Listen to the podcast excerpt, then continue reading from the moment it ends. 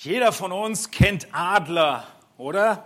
Adler sind oft ein sehr stark oder häufig verwendetes Symbol, allem voran wegen ihrer Fähigkeiten zu jagen.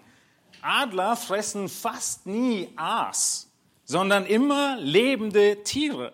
Nun, die außergewöhnliche Sehschärfe, die sie haben, ihre Augen, die gestattet es ihnen, ihre Beute aus sehr großer Höhe zu erspähen und dann zu erjagen. Und vielleicht habt ihr es schon mal gesehen, sie benutzen die Aufwinde, um auf diese Höhe aufzusteigen und nicht viel Kraft zu investieren. Und dann können sie im Sturzflug, nachdem sie die Beute gesehen haben, mit ihren starken Greifern die Beute erlegen und sich davon ernähren. Könnt ihr euch vorstellen, ein Adler mit nur einem Flügel zu haben, der genau dasselbe schafft? Unmöglich, oder? Wie soll er überhaupt hochkommen?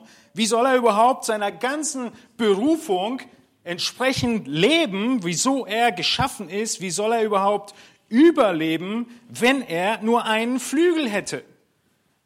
Oder ein Adlerküken, was, nachdem es ausgebrütet ist, wächst und wächst und man beobachtet es, man merkt, der eine Flügel bleibt nur ein paar Zentimeter lang und der andere wächst und wächst und wächst.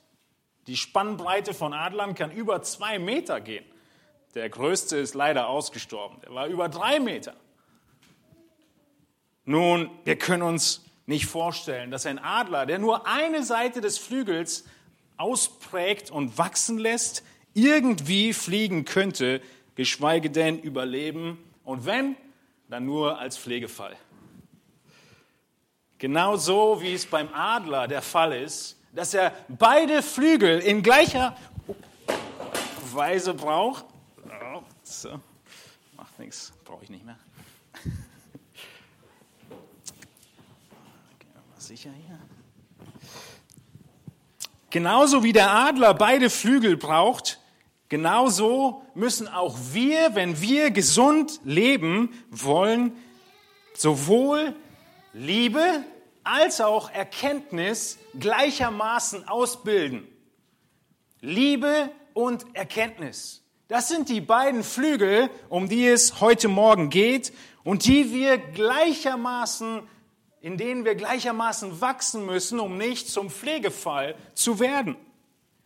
Diese beiden Wahrheiten sind der Kern von Paulus Gebet in dem Philipperbrief, in dem wir uns befinden, in der Predigtserie. Und wir schauen uns heute Philippa 1 ab Vers 9 an. Wir haben letzte Woche das erste, den ersten Teil dieses Gebets ge gelesen und miteinander angeschaut. Die Verse 3 äh, bis 8, wo Paulus dankt. Und jetzt geht es über, dass Paulus betet. Er betet um gesunde Gläubige und er betet um die große Notwendigkeit, stets in Liebe und Erkenntnis gleichermaßen zu wachsen. Und heute in der Predigt werden wir sehen, wie Paulus sein Gebet aufbaut. Es ist ein Aufbau, der immer weiter und tiefer geht in seinem Argument. Wir schaffen nur die ersten anderthalb Verse und machen nächste Woche weiter. Aber hier in diesem Aufbau sehen wir, wo er hin will. Lasst uns diese Verse gemeinsam lesen und diese zwei grundlegenden Wahrheiten, wie Liebe wächst und wie aus der Folge dann ähm, weiter ja, die Liebe immer wieder weiter wächst, Philippa 1 zusammenlesen. In Philippa 1, ich lese mal ab Vers 1, sodass wir den Zusammenhang des ganzen Gebetes wieder vor Augen haben, bis Vers 11.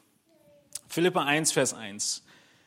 Paulus und Timotheus, Knechte Jesu Christi, an alle Heiligen in Christus Jesus, die in Philippi sind, samt den Aufsehern und Diakonen Gnade sei mit euch und Friede von Gott, unserem Vater und dem Herrn Jesus Christus.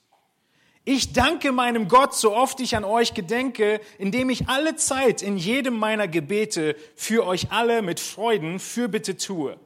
Wegen eurer Gemeinschaft am Evangelium vom ersten Tag an bis jetzt.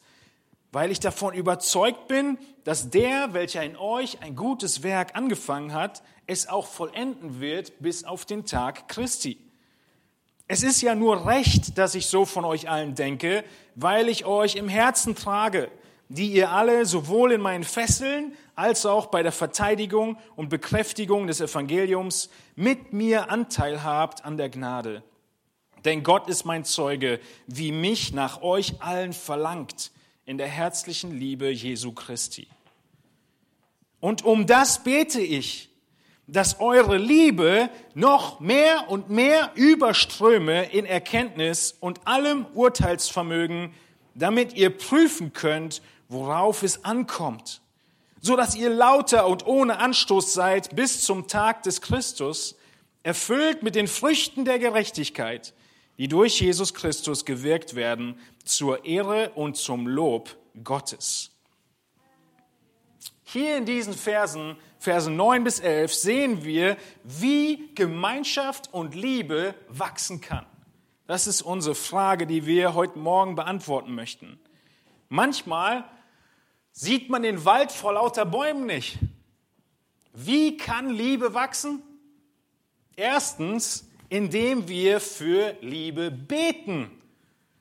Das ist schon fast zu offensichtlich. Liebe wächst durch Gebet. Liebe wächst durch Gebet. Das Offensichtlichste. Paulus, er betet für Liebe. Der Vers in Vers 9 beginnt damit, und um das bete ich. Und um das bete ich, dass eure Liebe noch mehr und mehr überströme. Die Tatsache, dass Paulus die Liebe hier ganz an den Anfang seiner Fürbitte stellt, zeigt, wie wichtig es ihm ist. Das Erste, was wir beten, ist doch das Wichtigste, was uns auf dem Herzen liegt. Nachdem er gedankt hat, ist die Liebe das Erste, wofür er betet. Und es zeigt die Priorität, für Liebe zu beten. Wieso? Wieso sollten wir für Liebe beten?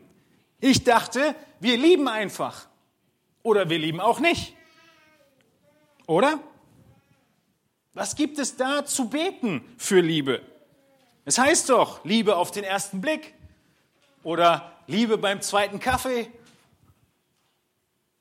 Aber die gängige Sichtweise ist doch heute, dass die Liebe einfach irgendwo hinfällt und dann da ist und leider manchmal auch dann wieder vergeht und dann halt weg ist. Wieso für Liebe beten? Gerade für Christen. Warum für Liebe bei Christen beten? Christen lieben doch grundsätzlich, ganz von ihrem Naturell her. Oder?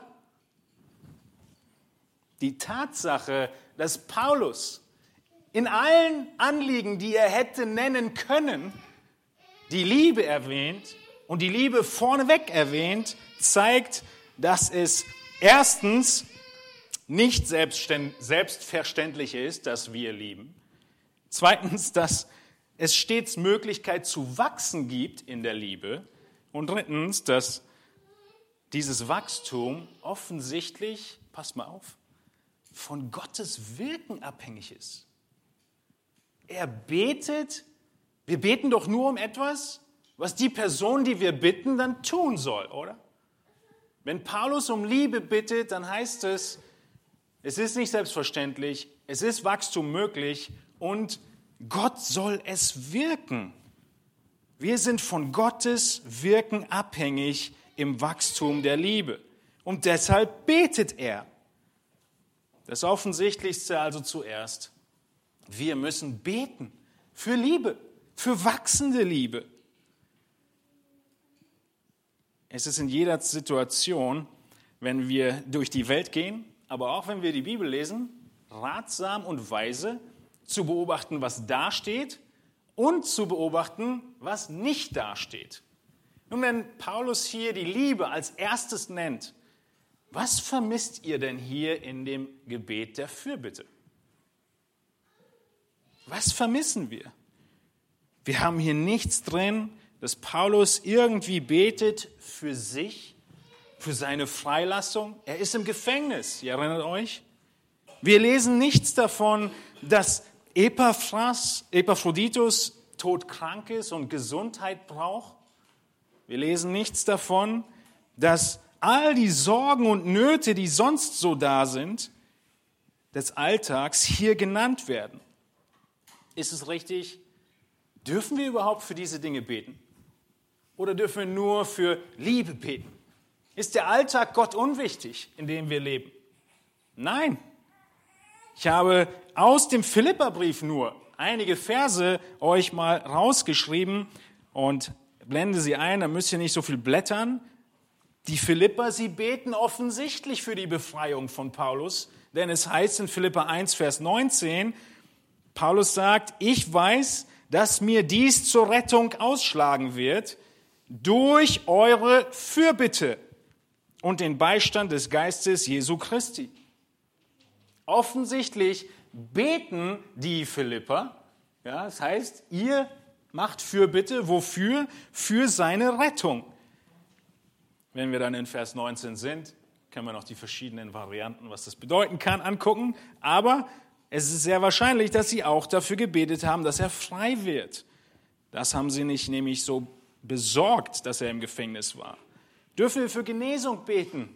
Nun, nur schon im Philipperbrief lesen wir in Vers, äh, Kapitel 2, 27, dass Paulus scheinbar für die Genesung von Epaphroditus gebetet hat.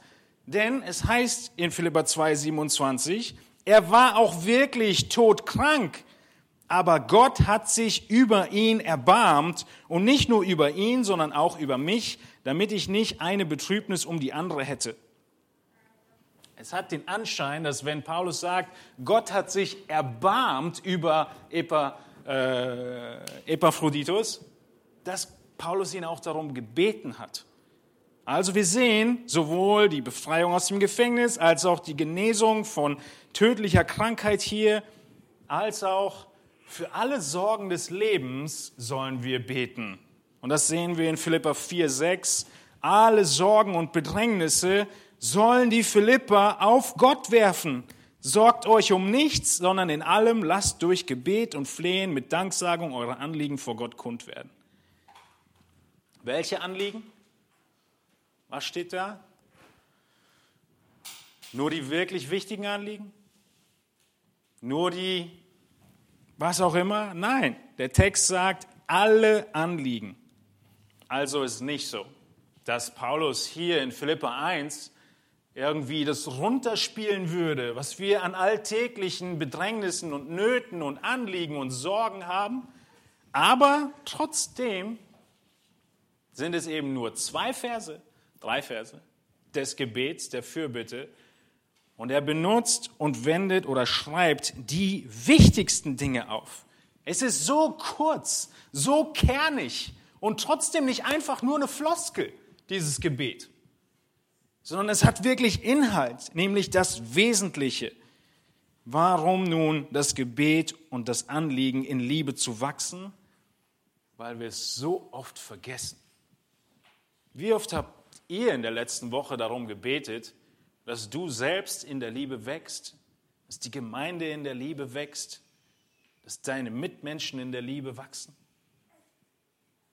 Wir vergessen es und es ist super wichtig. Neben dem, dass es wichtig ist, ist es eine riesige Ermutigung für die Philipper. Stellt euch vor, Paulus, der Apostel, er schreibt den Philippern, ich bete für euch, dass ihr in Liebe wachst. Das ist super ermutigend für sie, das zu hören, dass er an sie denkt, dass er dankbar dafür ist, wie sie sich um ihn sorgen und er gleichermaßen sagt, ich sorge mich auch um euch. So sehen wir, dass dieses Gebet am Anfang sowohl lehrt, wie wir beten sollen, als auch ermutigt. Nun, es ist sehr weise, all seine Gebete, die man so spricht, mit Inhalt zu füllen, der aus der Bibel kommt.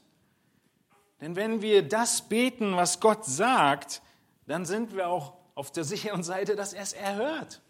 Genau deshalb sagt Jesus, betet, was ihr wollt und ich werde es euch geben. Wenn wir wie beten? In seinem Namen, entsprechend dem, was er gesagt hat.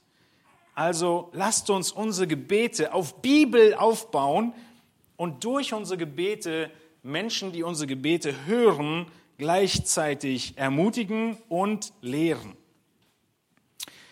Paulus hier in dem ersten Vers sagt, ich bete, um das bete ich. Nun, in Vers 4, in Philippa 1, Vers 4, beim Dankgebet, da hat Paulus schon angekündigt, ich danke für euch und ich bete für euch. Aber dann wurde er unterbrochen und hat erstmal das ausgeführt, was sein Dank ist. Und jetzt greift er zurück zu Philippa 1, 4 und sagt, wofür er Fürbitte tut. Nun, was für eine Fürbitte tut er denn? In Philippa 1, 4 qualifiziert er diese Fürbitte. Ist es eine Fürbitte in Tränen? Eine Fürbitte der Verzweiflung? Was für eine Fürbitte betet Paulus? Ist eine Fürbitte der Freude. Was ist das denn für ein Gebet? Eine Fürbitte der Freude? Das ist ja wie ein Gegensatz. Normalerweise beten wir über die Dinge, über die wir super traurig sind. Aber Paulus, er betet für Sachen, über die er sich schon freut. Er freut sich darüber, wie die Philipper mit ihm gemeinsam Hand in Hand, Seite an Seite kämpfen. Und dennoch weiß er, es geht noch weiter. Und ich bete noch, dass es weitergeht. Wie motivierende Worte beim Aufstieg zum Berggipfel. Und man ermutigt und sagt, wir sind schon so weit gekommen, das habt ihr so toll gemacht. Und jetzt haben wir noch ein paar Höhenmeter vor uns. Beim Berg misst man alles in Höhenmetern, ich zumindest. Kilometer sind nicht so schlimm wie Höhenmeter. Nun, genau so geht es Paulus hier. Er ermutigt sie über alles, was sie schon tun. Und trotzdem sagt er, und ein bisschen was haben wir noch vor uns. Wir können und sollen weiter wachsen. Und wofür er nun betet, dazu kommt er jetzt erst. In Vers 4 hat er es schon angekündigt und jetzt ähm, formuliert er es aus. Erinnert euch nochmal zurück, welchen Dank hatte Paulus? Erinnerung und Wiederholung sind immer gut.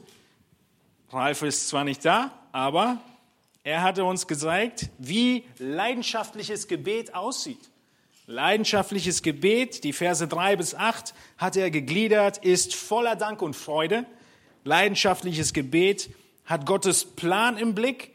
Ja, er dankt dafür, dass sie Gemeinschaft am Evangelium haben. Das dritte war, leidenschaftliches Gebet hat Gottes Handeln im Blick, denn Gott vollendet, was er begonnen hat. Dafür dankt Paulus. Und das leidenschaftliche Gebet beinhaltet ein herzliches Verlangen nach seinen Geschwistern, was Paulus auch zum Ausdruck bringt. Ist doch interessant. Paulus dankt schon dafür, dass Gott vollendet, was er begonnen hat. Es ist wie beim Bergaufstieg schon zu danken dafür und zu sagen, wir werden oben ankommen. Aber wir müssen noch ein bisschen laufen.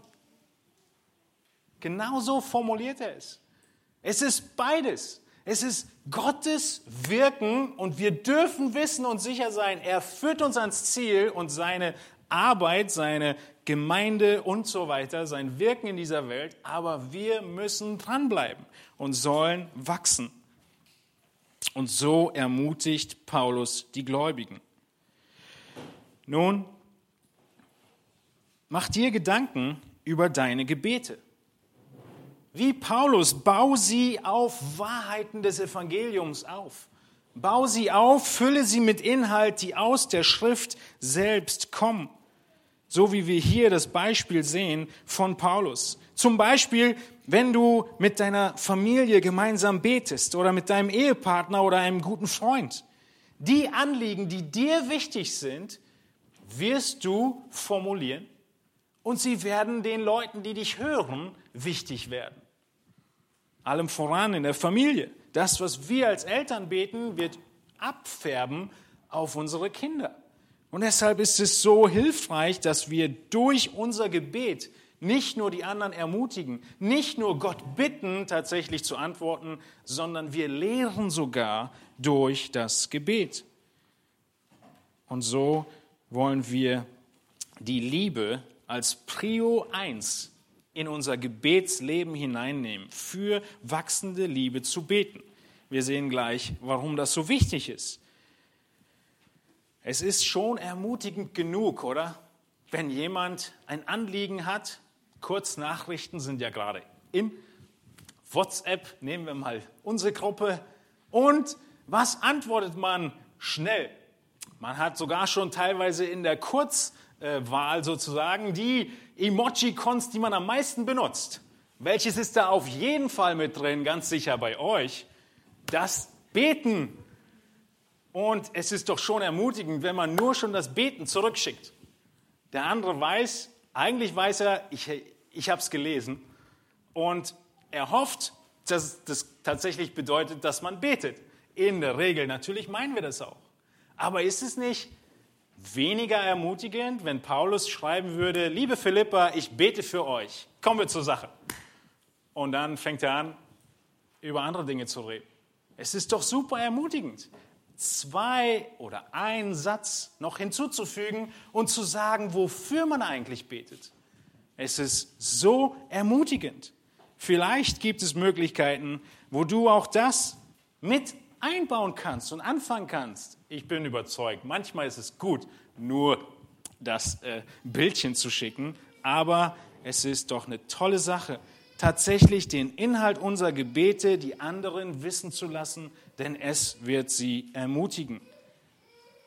Liebe wächst durch Gebet. Manchmal sehen wir den Wald vor lauter Bäumen nicht. Wir müssen beten für wachsende Liebe. Bevor wir zum zweiten Punkt kommen, zur zweiten Grundwahrheit, wie Gemeinschaft und Liebe wachsen, möchte ich euch eine Frage stellen. Was ist eigentlich Liebe? Wir beten für Liebe, aber was ist denn Liebe? Und man könnte viele Definitionen von überall her nehmen.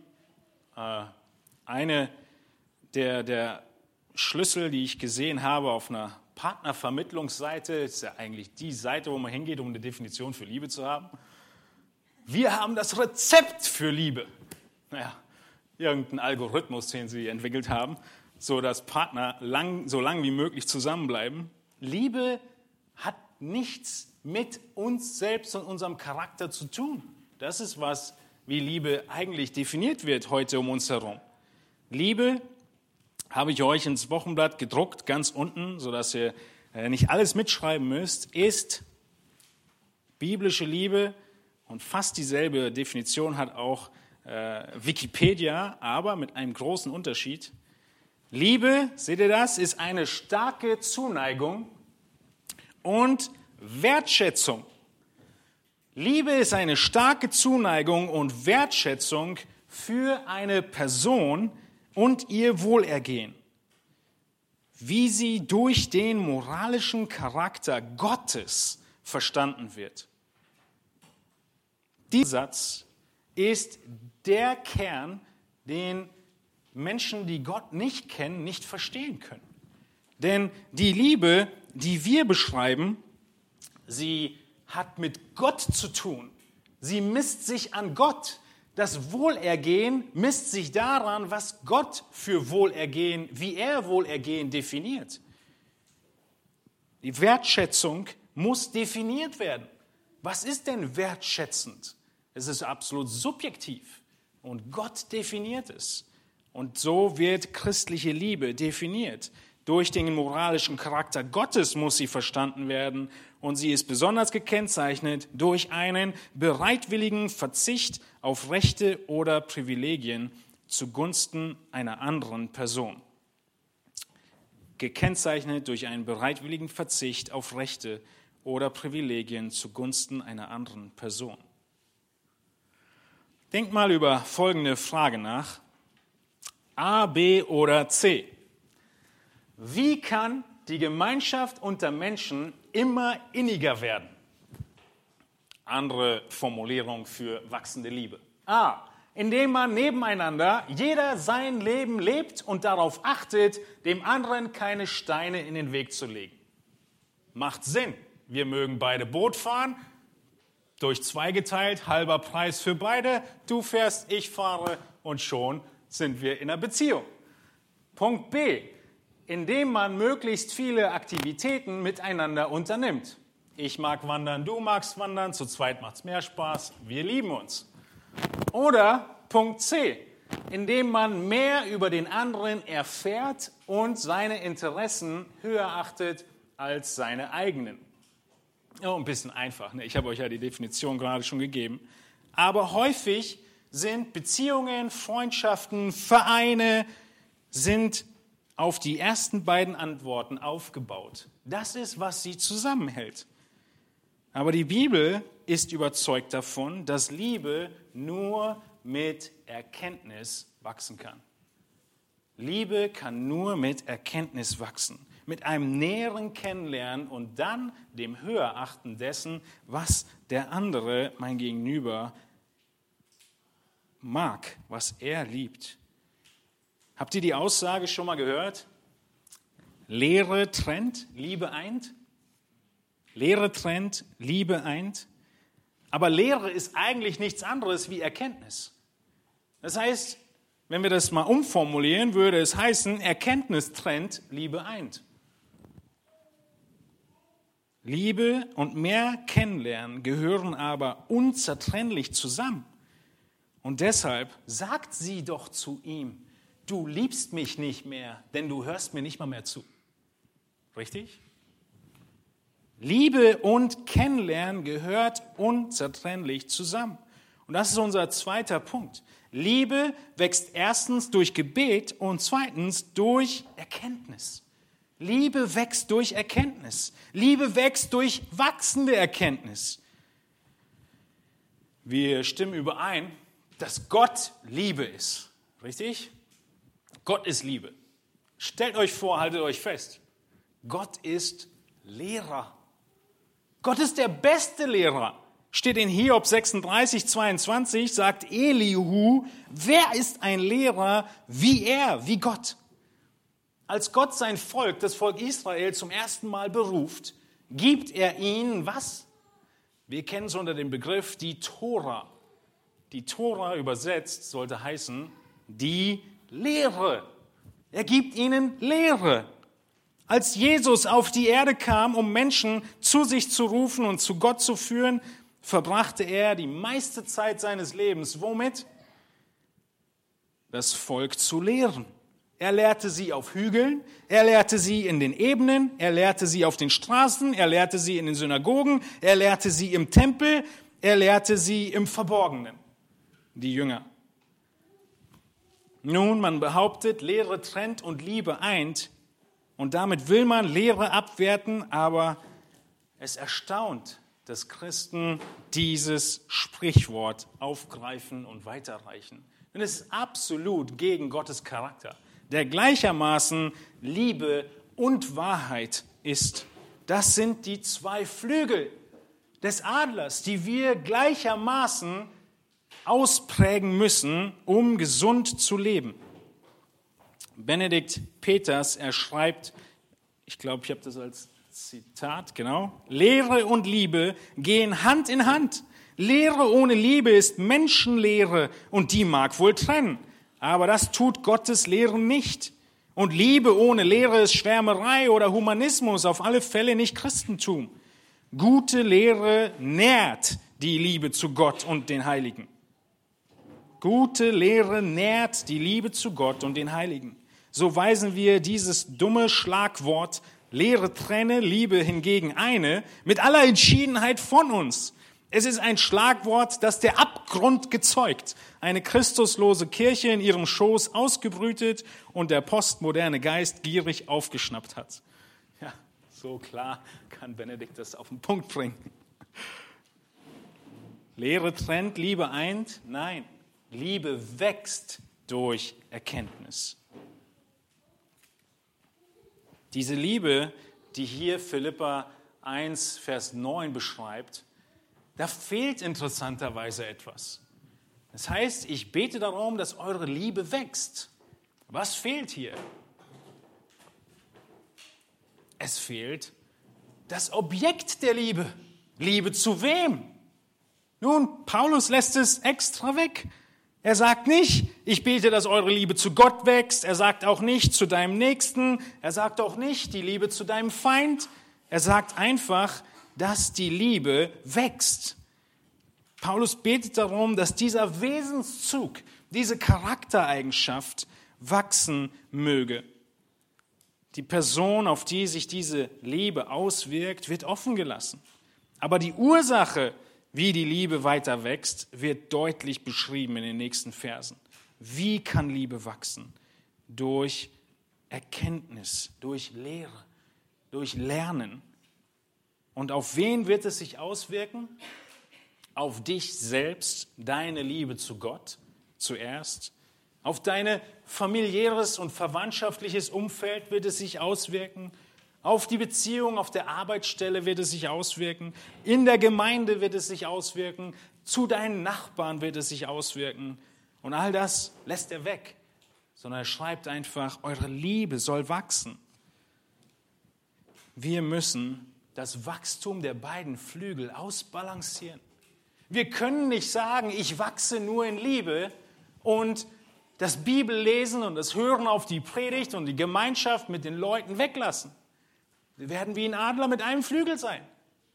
Wir können auch nicht nur die Bibel lesen und studieren und am Ende daran scheitern, es umzusetzen in die Praxis. Wir würden genauso nur einen Flügel ausprägen und unbrauchbar sein. Ihr Lieben, lasst uns die beiden, Lehre und Erkenntnis, Lehre und Liebe, Entschuldigung, nicht gegeneinander ausspielen. Sie gehören Hand in Hand zusammen. Warum? Drittens, weil wachsende Liebe das Allerbeste erkennen lässt. Wachsende Liebe lässt uns das Allerbeste erkennen. Liebe wächst durch Gebet, Liebe wächst durch Erkenntnis und die Folge, die Paulus hier beschreibt, ist, dass das Allerbeste erkannt wird. In Philippa 1, Vers 10 ist der Grund genannt, nämlich, damit ihr prüfen könnt, worauf es ankommt. Ihr sollt in Liebe wachsen, damit ihr mehr Urteilsvermögen habt. Wie gehören die zusammen? Nun, Liebe und Erkenntnis führen zu Urteilsvermögen. Wir müssen an so vielen Punkten unseres Lebens Entscheidungen treffen. Sind wir manchmal überfordert? Sind wir manchmal unsicher, ob das die richtige Entscheidung ist, die jetzt unser Bauchgefühl uns gibt? Absolut. Aber wie werden wir sicher, dass wir das Richtige tun und die richtige Entscheidung treffen? Indem wir in Liebe wachsen und in Lehre wachsen. Wachsende Liebe lässt uns das Allerbeste erkennen. Wir bekommen Urteilsvermögen. Das ist der Begriff in Vers 9. Und wir können prüfen, worauf es ankommt. Schaut mal, wie Luther das übersetzt. Luther, er sagt, dass ihr prüfen könnt, was das Beste sei. Worauf es ankommt, hört sich schon hilfreich an. Aber ist es nicht so, dass wir das Beste wollen? Dass wir das Allerbeste wollen? Liebe und Erkenntnis, beide Flügel gleichzeitig ausgeprägt, sie werden dazu führen, dass du richtig von falsch unterscheiden kannst. Sie werden aber dann dazu führen, dass du richtig von besser unterscheiden kannst und besser vom Allerbesten. Manchmal sind wir einfach nur zufrieden, dass wir wahr und falsch unterscheiden können, gut und böse. Genau das ist der Punkt, warum Paulus sagt, wachst denn es gibt noch mehr, ihr könnt noch präziser werden in eurem Urteilsvermögen, nämlich zu unterscheiden, was das Beste ist. Wachsende Liebe lässt uns das Allerbeste erkennen. Häufig wird uns gesagt, dass Weisheit und Urteilsvermögen aus Erfahrung kommt, richtig? Aber sind ältere Menschen grundsätzlich weiser? Sind Eltern mit mehr Kindern grundsätzlich erfahrener? Ist eine längere Ehe automatisch die erfülltere Ehe? nein, nein, nein. Stattdessen ist Erfahrung, Weisheit und Urteilsvermögen sicherlich an eine zeitliche Komponente gebunden. Aber die Priorität oder das Wichtige dabei ist die Komponente des Lernens. Wenn wir die in der Zeit weglassen, dann werden wir nicht vorwärts kommen und auch nicht weiser werden. Und zwar des Lernens über Gott. Jemand hat es mal so verglichen, dass ein Ruderer ins Boot steigt und auf die andere Seite des Sees rudern möchte. Das ist der ältere Mann. Und er rudert ein bisschen und dann hört er auf zu rudern und guckt sich um und genießt die Natur, es ist schönes Wetter. Und einige Zeit später kommt eine weitere Person ans Ufer und fängt auch an zu rudern. Diese Person rudert aber unentwegt auf das andere Ufer zu. Nun, wer ist jetzt schneller da? Der, der dran geblieben ist. Und das ist der Punkt. Genau wie hier in dem Wachstum von Urteilsvermögen, wenn wir dranbleiben, wenn wir nicht aufhören zu rudern, nicht aufhören in Liebe zu wachsen, nicht aufhören in Erkenntnis zu wachsen, dann wachsen wir auch im Urteilsvermögen und merken und lernen, was das Beste ist. Und so werden wir immer weiter von Gott lernen. Ältere Menschen sind dann weiser, wenn sie lebenslang Lernende von Gott waren. Und Kinder, Eltern mit Kindern sind dann weiser, wenn sie immer mehr Gottes Weisheit in ihrer Erziehung angewandt haben. Und die längere Ehe ist dann die erfülltere Ehe, wenn die beiden mehr und mehr Christus unaufhörlich lieben lernten. Und jetzt kommt die Preisfrage an euch. Ist die Gemeinschaft am Evangelium und die herzlichen Beziehungen in einer Gemeinde besser, wenn die Gemeinde älter ist? Nicht unbedingt. Gute Neuigkeiten für uns. Wir sind erst fünf Wochen alt. Also wir können rudern und dranbleiben. Wie wächst diese Gemeinschaft und Liebe? Indem wir in Erkenntnis wachsen. Erkenntnis von unserem Retter und Erkenntnis und Kennenlernen voneinander. Das ist eine Liebe, die wirklich stark ist. Die meisten von euch kennen vielleicht dieses Lied. Liebe ist stark. Liebe ist stark. Was uns heute verbindet, das kann uns schon morgen entzweien, geht die erste Strophe. Wünsche und Pläne, Arbeit und Spiel und manche großen gemeinsamen Träume sind morgen ganz klein. Starke Worte halten nicht viel. Ist das eine starke Liebe? Nein. Die Liebe, die einfach nur von den Menschen abhängt, ist schwach, sie hält nicht. Die große Liebe ist nicht die Liebe, die von den Taten meines Gegenübers abhängt. Wenn der Maßstab gilt, dass ich einfach nur ein bisschen mehr liebe als mein Bruder, weil ich bin ein guter Christ, dann fühle ich mich immer als liebenswürdig und liebend. Aber was ist der Maßstab, den Jesus uns gibt für Liebe? der auch dazu führt, dass wir stets weiter wachsen müssen. Welchen Maßstab gibt Jesus? Lieben, wie er geliebt hat. Er ist der neue Maßstab. Und deshalb sagt Paulus dann in Römer 13, Vers 8, dass wir immer schuldig sein werden, etwas. Etwas werden wir immer schuldig sein, nämlich schuldig, einander zu lieben. Seid niemand etwas schuldig, heißt es, außer dass ihr einander liebt. Denn wer den anderen liebt, hat das Gesetz erfüllt. Denn die Gebote, du sollst nicht Ehe brechen, du sollst nicht töten, du sollst nicht stehlen, du sollst nichts falsches Zeugnis ablegen, du sollst nicht begehren und welches andere Gebot es noch gibt, werden zusammengefasst in diesem Wort, nämlich du sollst deinen Nächsten lieben wie dich selbst. Die Liebe tut dem Nächsten nichts Böses. So ist nun die Liebe die Erfüllung des Gesetzes, weil Christus der neue Maßstab ist. Und das lesen wir in Johannes 15, Vers 12. Gott definiert, was Liebe ist. Jesus sagt in Johannes 15, 12, das ist mein Gebot, dass ihr einander liebt, gleich wie ich euch geliebt habe. Größere Liebe hat niemand als die, dass er sein Leben lässt für seine Freunde. Ihr seid meine Freunde, wenn ihr tut, was immer ich euch gebiete. Ich nenne euch nicht mehr Knechte, denn der Knecht weiß nicht, was sein Herr tut. Euch aber habe ich Freunde genannt, weil ich euch alles verkündet habe, so wie ich es von meinem Vater gehört habe.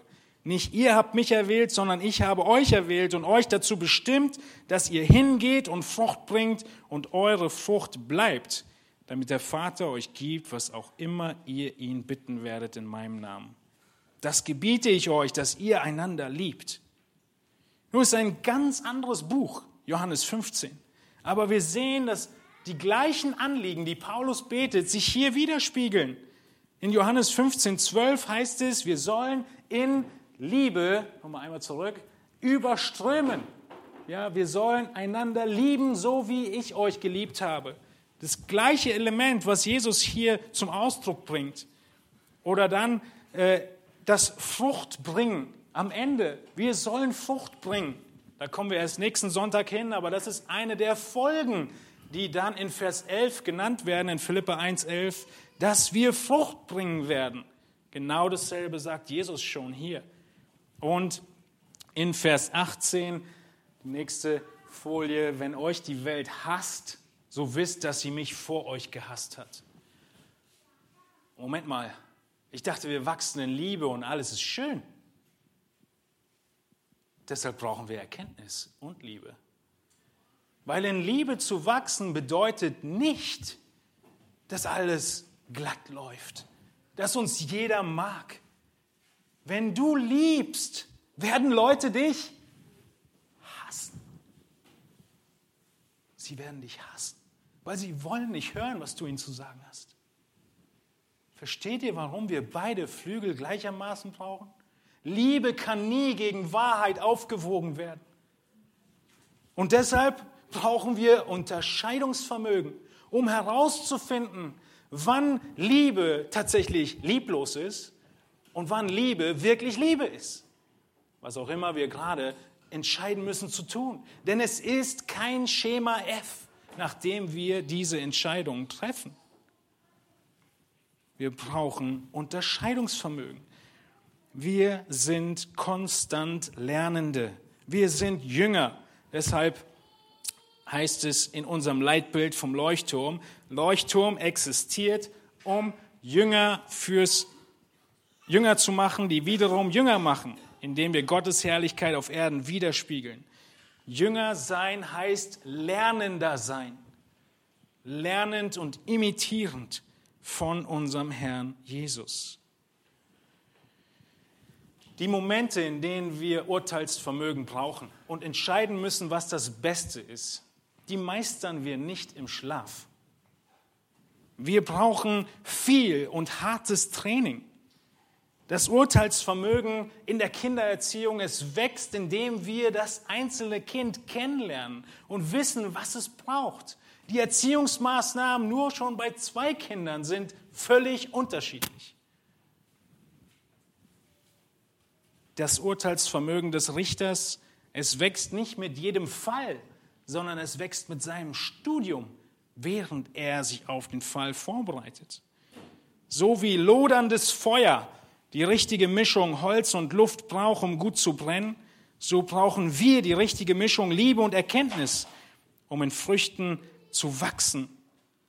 So wie der Adler zwei gleich große und gleich starke Flügel benötigt, um zu fliegen, so brauchen auch wir gleichermaßen Liebe und Erkenntnis, um in der Partnerschaft des Evangeliums zu wachsen. Oder so wie der Boxer sowohl Schlagkraft braucht als auch Taktik. Und ein bisschen mehr Taktik als nur Hände oben halten. Sonst bringt ihm seine Schlagkraft nichts. Genauso brauchen auch wir Liebe und Erkenntnis, um am letzten Tag vor Christus den Siegeskranz zu empfangen. Nun, wie wachsen wir im Urteilsvermögen? Durch wachsende Liebe und wachsende Erkenntnis nicht das Gute, sondern das Allerbeste. Lasst uns keins der beiden vernachlässigen, sodass wir prüfen können, worauf es ankommt. Gehen wir nochmal zurück zu Philippa 1,10. Damit ihr prüfen könnt, worauf es ankommt. Liebe und Erkenntnis, sie machen uns fähig zu prüfen, was wirklich wichtig ist. Es gibt so viele Meinungen, so viele Aussagen, so viele Informationen heute, dass wir kaum schaffen, alles zu filtern und immer zu entscheiden, was richtig ist. Wisst ihr, was die gute Nachricht ist? Du wirst es intuitiv immer besser tun. Das Urteilsvermögen wird gestärkt, wenn du einfach, ich wiederhole mich, Schallplattenfehler, in Liebe und Erkenntnis wächst. Und dann wirst du Dinge sehen, die passieren, da steht kein Wort von in der Bibel, aber du weißt, das ist richtig, das ist falsch, das ist gut und das ist besser, das ist besser, aber das ist das Allerbeste. Wollen wir das nicht? Wollen wir nicht dahin kommen? Ich habe mich immer zu den Mitschülern in den Kursen gesellt, die genau wussten, was Sache ist in der Materie und was in der Prüfung drankommt. Denn ich wollte immer wissen, wenn der das Ding versteht, das Thema versteht, dann wird er mir auch sagen können, was ich wissen muss, um die Prüfung gut zu absolvieren. Tolle Sache. Gott, er sagt uns ganz genau, wie die Prüfung aussieht am letzten Tag, am Tag Christi, wie es nachher im Text heißt. Wir wissen, was wir brauchen, wenn wir vor ihm stehen. Wachsende Liebe und wachsende Erkenntnis und ein Urteilsvermögen zwischen Gutem und dem Allerbesten. Lass dich nicht zufrieden geben damit, dass du krasse Sünde erkennst, das absolut Boshafte, aber nicht genau weißt, was der Unterschied ist zwischen dem Besten und dem Allerbesten. Da wollen wir hinkommen. Und es ist nie Entscheidung nach Schema F. Schaut mal, wo das deutlich wird in Prediger 3, die Verse 4 bis 8. In Prediger 3 ist ein Abschnitt, der uns deutlich macht, dass es die verschiedensten Situationen gibt. Weinen hat seine Zeit und Lachen hat seine Zeit. Klagen hat seine Zeit und Tanzen hat seine Zeit. Steine schleudern hat seine Zeit und Steine sammeln hat seine Zeit. Umarmen hat seine Zeit und sich der Umarmung enthalten hat auch seine Zeit. Suchen hat seine Zeit, verlieren hat seine Zeit, aufbewahren hat seine Zeit und wegwerfen hat seine Zeit. Zerreißen hat seine Zeit und flicken hat seine Zeit. Schweigen hat seine Zeit und reden hat seine Zeit. Lieben hat seine Zeit und hassen hat seine Zeit. Krieg hat seine Zeit und Frieden hat seine Zeit. Welche Zeit ist jetzt dran für dich? Wie findest du es raus? Mit Unterscheidungsvermögen. Woher bekommst du es? Aus Wachstum in Liebe und Erkenntnis. Denn der Text in Prediger geht weiter. Es ist Gott gewollt, all diese Zeiten. Es ist nicht eine Gegenüberstellung von guten und schlechten Zeiten, sondern es sind alles gute Zeiten, die dazugehören. Aber was, in welcher Situation ist das Allerbeste? Das ist nie eine Antwort nach Schema F die größte Gewissheit in großen Entscheidungen meines Lebens habe ich immer dann gehabt, wenn ich nahe beim Herrn war.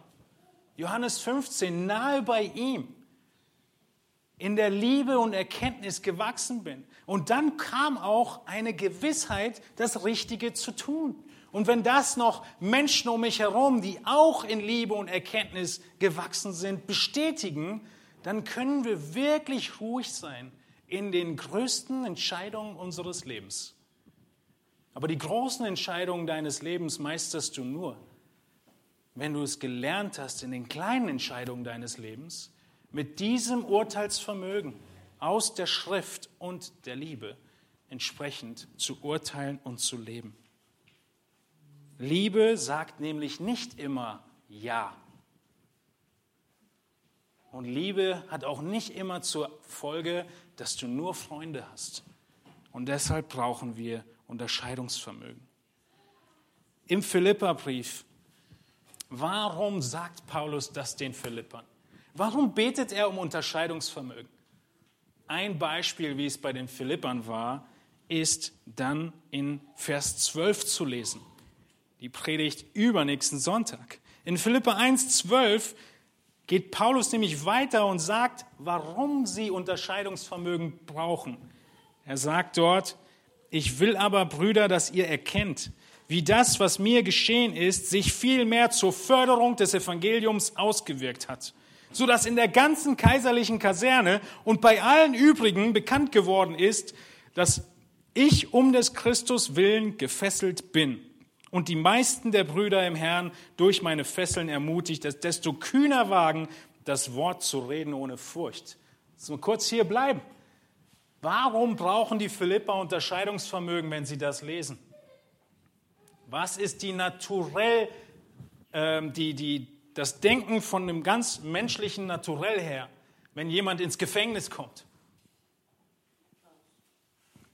Ist irgendwas falsch hier an der Sache?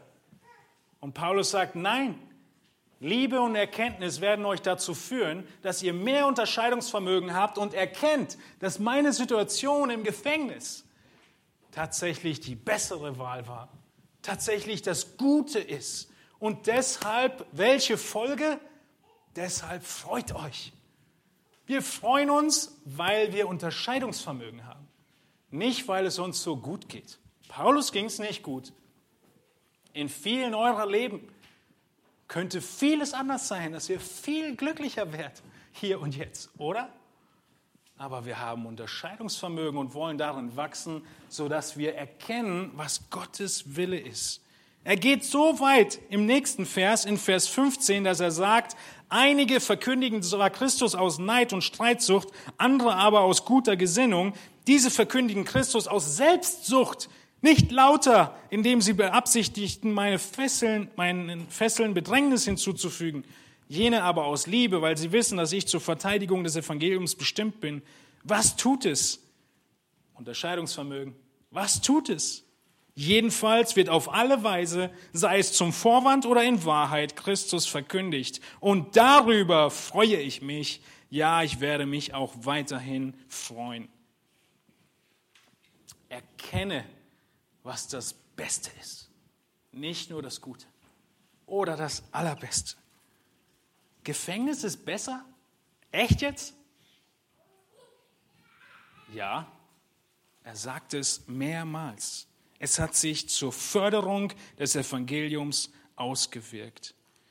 Gibt es Dinge in deinem Leben, die du nicht verstehen kannst, die du nicht einordnen kannst, wo du nicht weißt, ob du richtig entscheiden wirst das nächste Mal? Wachse in Liebe und Erkenntnis. Bete für Liebe und arbeite entsprechend dem Wachstum der Erkenntnis und du wirst Unterscheidungsvermögen bekommen zwischen dem Schlechten, dem Guten und dem Besten, so dass Früchte wachsen. Das heißt, da Früchte der Gerechtigkeit. Unser Leben wird entsprechend verändert werden und unser Leben ist voll mit Dingen, die wir nicht einordnen können. Aber wir wachsen im Vertrauen auf Gott. Und dann lähmt uns auch nicht, wie die Philippa die Gefangennahme von Paulus lähmte, Situationen, die schwierig sind, sondern wir lernen sie einzuschätzen. Und du kannst dich fragen, hätte Gott es anders führen können? Ja, hätte er. Hat er es anders geführt? Nein. Ist Gott immer noch vollkommen gut und treu? Ja. Also lerne ich ihn mehr kennen, lerne mehr und mehr verstehen, warum in seiner vollkommenen Weisheit und Treue er mich genau durch diese Situation hindurchführt. Und so erlange ich Unterscheidungsvermögen und so, das Ende von Vers 11, wird Gott geehrt durch unser Leben. Und all das ist ein konstanter Lauf, ein dauerhaftes Training. In Philippa 3, Vers 12 sagt Paulus, nicht, dass ich es schon erlangt hätte oder schon vollendet wäre, ich jage aber danach, dass ich das ergreife, wofür ich von Christus Jesus ergriffen worden bin. Was ist die Kraft, die uns antreibt? Die Kraft ist, dass Christus uns ergriffen hat. Und wir jagen danach, das zu tun, wofür er uns, wofür wir ergriffen worden sind.